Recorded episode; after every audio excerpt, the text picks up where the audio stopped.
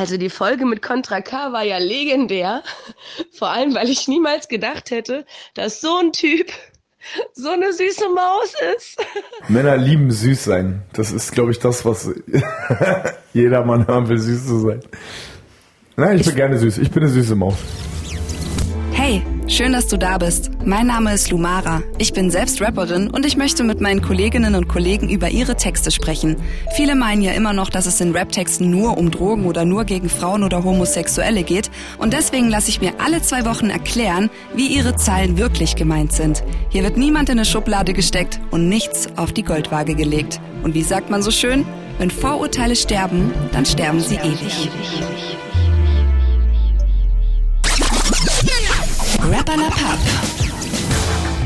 Heute mit einer ganz besonderen Folge Rapper La Pap. Der Podcast ist jetzt ein halbes Jahr alt und ich finde, da wird's mal Zeit, so ein bisschen zu reflektieren. Ich habe mit ganz tollen Rappern und Rapperinnen über ihre Texte gesprochen und obwohl ich in der Deutschrap-Szene aktiv bin, habe ich trotzdem vieles noch nicht gewusst und ihr anscheinend auch nicht. Ich habe euch nämlich gefragt, welche Folge ihr gefeiert habt und warum.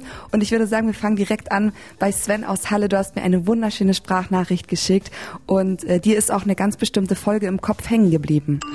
Zu dem Podcast mit Kitty Cat ist mir hängen geblieben die eine Stelle, wo sie in Amerika unterwegs war und die Erfahrung gemacht hat, das war nachts gewesen, wo sie dann in einer dunklen Gasse auf weniger angenehme Menschen getroffen ist und quasi mit dem, ja, mit dem Leben nochmal so davon gekommen ist weil sie meinte, dort in Amerika herrschen andere Gesetze. Da sollte man allein als Frau sich nachts in dunkleren Gassen nicht äh, bewegen, weil man sonst ja entführt oder umgebracht wird. Ja, und jetzt hören wir einfach noch mal rein, würde ich sagen. Ich fand die Stelle nämlich auch wirklich sehr, sehr spannend. Da waren wir noch ziemlich jung und ich war früher immer bei meinen Homies in Atlanta mit meiner besten Freundin und die hat dann auch gewohnt und so und dann da gab es irgendwie so eine Highschool-Abschlussparty und dann waren da so Typen, die die ganze Zeit total verrückt mit meiner Freundin getanzt und am Schluss hatte die, ihre ganzen Klamotten waren so richtig zerfetzt und irgendwann habe ich gesagt, ey, wir müssen jetzt hier raus und so, das ist hier nicht mehr normal. Mhm. Einfach, die hing schon halb da oben in der Luft und ich dachte mir so, okay, äh, bevor hier noch was komisches passiert, lass mal reinhauen und dann sind wir gegangen und diese Typen sind uns aber dann hinterher. Die wollten einfach nicht, dass wir gehen und dachten sich, ja, dann laufen wir denen hinterher und dann kommen die mit uns mit nach Hause oder so und meinten die ganze Zeit, komm mit uns nach Hause und so und bla. Und ich immer so, nein, auf gar keinen Fall, auf gar keinen Fall. Und ähm, ja, äh, also das war dann wirklich so, dass ich dann sehr, sehr wütend wurde, weil die nicht nachgelassen haben. Und da meinte der Typ auch irgendwann so, ja, ich kann dich jetzt einfach auch hier abknallen und dich in die nächste Mülltonne schmeißen. Das interessiert kein Schwein. und ähm, ich weiß nicht, wie ich hingekriegt habe. Ich war dann auf jeden Fall sehr sympathisch und habe so einen auf müde und so bla gemacht, aber die haben uns dann irgendwie dann so in Ruhe gelassen. Aber ähm, es war schon so eine Situation, wo mir klar wurde, wäre ich jetzt auf Berliner Schnauze-Level auf den losgegangen, dann hätte der mich abgeknallt. So. Mhm. Also in Amerika, da kannst du nicht rumrennen und sagen, du Hurensohn, lass mich in Ruhe. Ja, also so weißt du, wie hier manche Mädchen, ja, ja. da, da, da bist du da ganz schnell unter der Erde. Ja, ich glaube, in so einen Momenten schaltet dein Körper auch einfach auf Ausnahmemodus. Also ich glaube, ich hätte mir auf jeden Fall hundertprozentig in die Hose gemacht, aber bei Kitty Cat, wir wissen ja, Sie ist eine starke Frau und ich habe sie auch mal besucht, als sie noch in Österreich gewohnt hat. Das ist jetzt schon ein bisschen länger her, ich glaube vor sieben Jahren.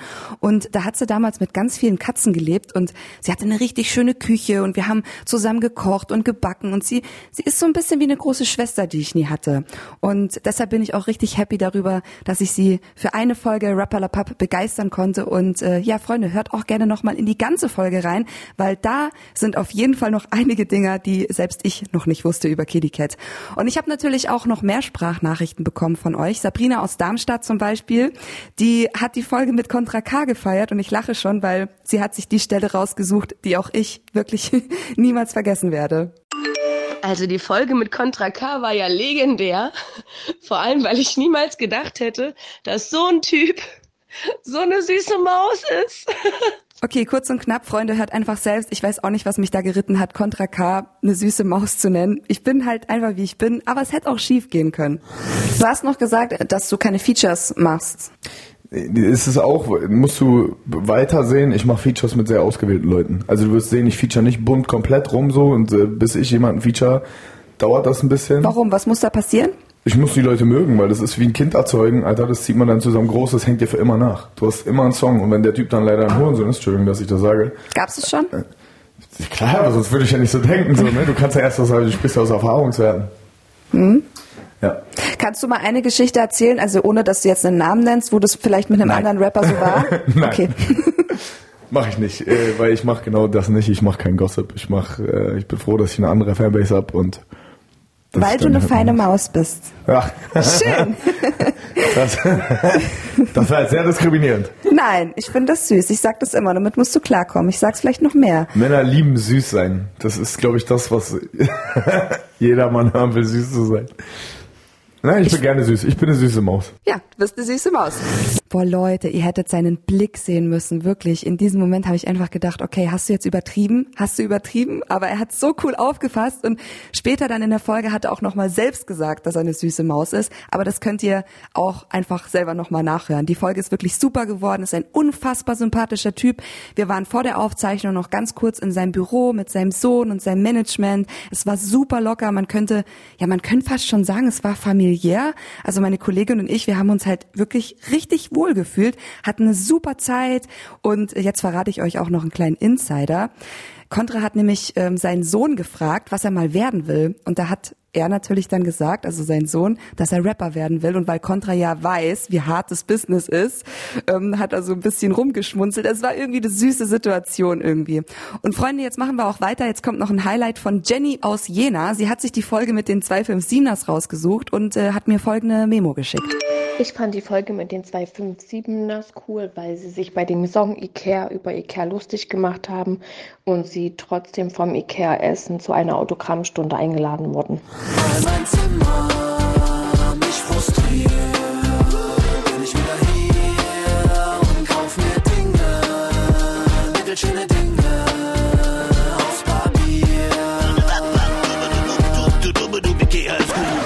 Erste persönliche Konfrontation damit wirklich war, als wir das Video im Ikea gedreht haben. Wir nicht drehen durften, gar nichts, ähm, so, weil die auch schon zugemacht haben. Also wir mussten dann drehen, als sie schon zugemacht haben, damit wir da aufs Dach kommen und so, sind da einfach heimlich aufs Dach geklettert und so, haben dann da mit der Drohne gedreht. Dann kam noch ein Mitarbeiter und wir so, oh nee, jetzt gibt's Anschiss. Dann wollte der, hat der uns gesehen, hat der gerade Feierabend gemacht hat. Äh, und dann wollte er aber nur ein Foto mit uns machen. Das war witzig. Sagt so, ey, ey, ey, alles cool, keine Angst, ich wollte nur ein Foto machen. Hab euch da drehen sehen, machen wir mal ein Foto. Äh, und äh, wir durften halt auch nicht drehen und so. Zwei Wochen später ruft uns Ikea Essen an und fragt, ob wir eine Autogrammstunde am Hotdog-Stand und so machen wollen. War aber dann wegen der ganzen Corona-Verordnung, haben wir gesagt, nee, komm, unter den Umständen macht keinen Bock so. Aber äh, ja, und dann, und dann haben die auf einmal doch Bock auf eine Autogrammstunde gehabt. Ja, ja, Ikea Deutschland hat Nein gesagt, aber Ikea Essen war Feuer und Flamme. Ja, genau. Okay, aber die haben da noch nicht den Song gehört. Doch, Doch, die doch. kannten den Song, deswegen haben die uns ja angeschrieben. So, das war die Filialleiterin, das ist wohl eine Frau, eine- die Filialleiterin der Ikea-Filiale in Essen. Die fand das dann super witzig und hat gesagt, ey, kommt doch vorbei, macht eine, macht eine, Inter eine Autogrammstunde hier. Das war halt was ganz anderes. Vorher haben wir der Marketingabteilung von Ikea Deutschland geschrieben. Die haben natürlich gesagt, ja, nee, ist, der Song ist dafür jetzt nicht super geeignet zu werben. Aber die Filialleiterin, die hat schon einen ganz guten Humor, ist ja auch eine Essenerin, ne? Im Ruhrpott hast du halt einfach einen guten Humor. Äh, und die, äh, die fand er geil und wollte dann eine Autogrammstunde machen. Was dann aber, wie gesagt, wegen der Corona-Bedingungen keine coole Nummer geworden wäre. Müsst ihr ab und zu mit euren Frauen zu Ikea? Seid ehrlich. Ja, sehr. Ja, das kommt ja in dem Song auch zur Geltung, also das ist leider... Na, kann ja sein, dass du fiktiv war. Ja, witzigerweise ist meine Frau gerade eben bei Ikea und wenn wir nicht mit ihr sprechen würden oder dürften jetzt in dem Fall, dann müsste ich auch dahin. Oder wird dir sechs Fotos schicken und sagen, ja, ey, welche, das oder das oder die Kerze oder die Kerze. ja, ja, ich denke auch, dass der Anruf, der gerade kam, meine Frau bei Ikea war, die nicht weiter weiß. Ich hätte die Jungs auch zu einer Autogrammstunde eingeladen. Ich glaube, da sind wir uns einig. Die 257ers, die sind halt einfach die krassesten Rapper, wenn es um Entertainment geht. Und der Song war wie viele andere von den Jungs einfach auch ein Ohrwurm. Und sie schaffen es immer wieder, die Dinge so ironisch zu sagen, dass man gar nicht weiß, ob man ihnen jetzt böse sein darf oder nicht.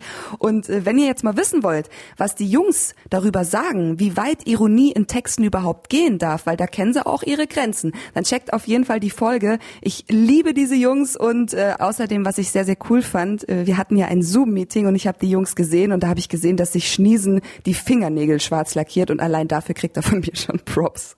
Okay, wir hören noch in eine Sprachnachricht rein von euch und weil Cool Savage ja die erste Folge war, quasi unser Auftakt, kommt er heute als Abschluss mal ganz am Ende von Katharina aus Köln.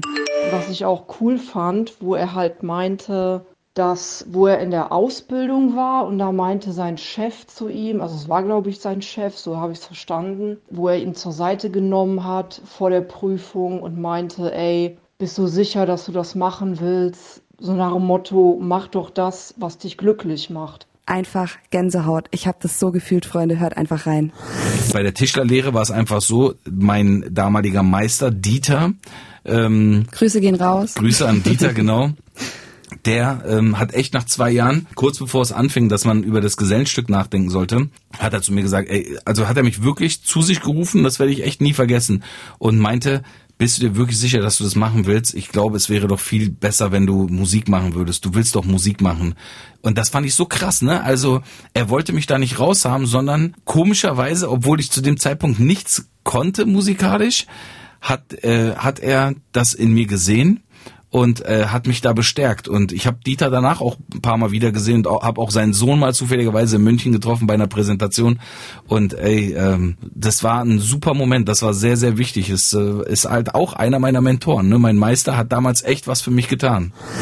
Ah, Freunde, und heute macht er immer noch Musik und verfolgt immer noch seine Träume und hat sogar vor kurzem sein neues Album Agori rausgebracht, über das ich auch super gerne nochmal mit ihm reden würde. Er hat mir nämlich damals bei der Aufzeichnung dieses Podcasts gesagt, dass er super gerne mit mir mehr geredet hätte, aber wir hatten leider nur eine Stunde im Studio gebucht und ich habe einfach nicht gewusst, dass Savage so gerne über seine Texte redet. Ich hätte ihm gerne noch fünf Stunden zugehört. Ich bin auch wirklich einer seiner größten Fans. Ihr habt es vielleicht gemerkt. Ich war ein bisschen stiller als in anderen Podcasts, weil ich einfach auch ihm nicht reinreden wollte oder sonst irgendwas machen wollte, weil ja ich einfach ähm, ja ein Fan bin. Freunde, hört die ganze Folge. Savage ist ein sehr reflektierter Mensch. Er hat mir auch erzählt, warum er kein Fleisch mehr isst und wie das so mit seinem Sohn ist und ja, hört einfach rein. Ihr werdet es nicht bereuen. Und danke für eure Sprachnachrichten. Ich habe mich sehr, sehr gefreut. Und auch für mich war das heute wirklich was ganz, ganz Feines, weil ich alles nochmal Revue passieren lassen konnte. Ihr wisst ja, wie das ist. Manchmal macht man und macht man und dann ist man im Tunnelblick und weiß eigentlich gar nicht, was man alles so Schönes gemacht hat. Mein Name ist Lumara. Ihr seid bei Rapperlapap und hey, sei kein Frosch und abonniert den Podcast. Bis dann. Dieser Podcast ist eine Produktion von MDR Sputnik. Abonnier den Kanal, damit du keine Folge mehr verpasst. Mein Name ist Lumara und ich danke dir ganz herzlich fürs Zuhören.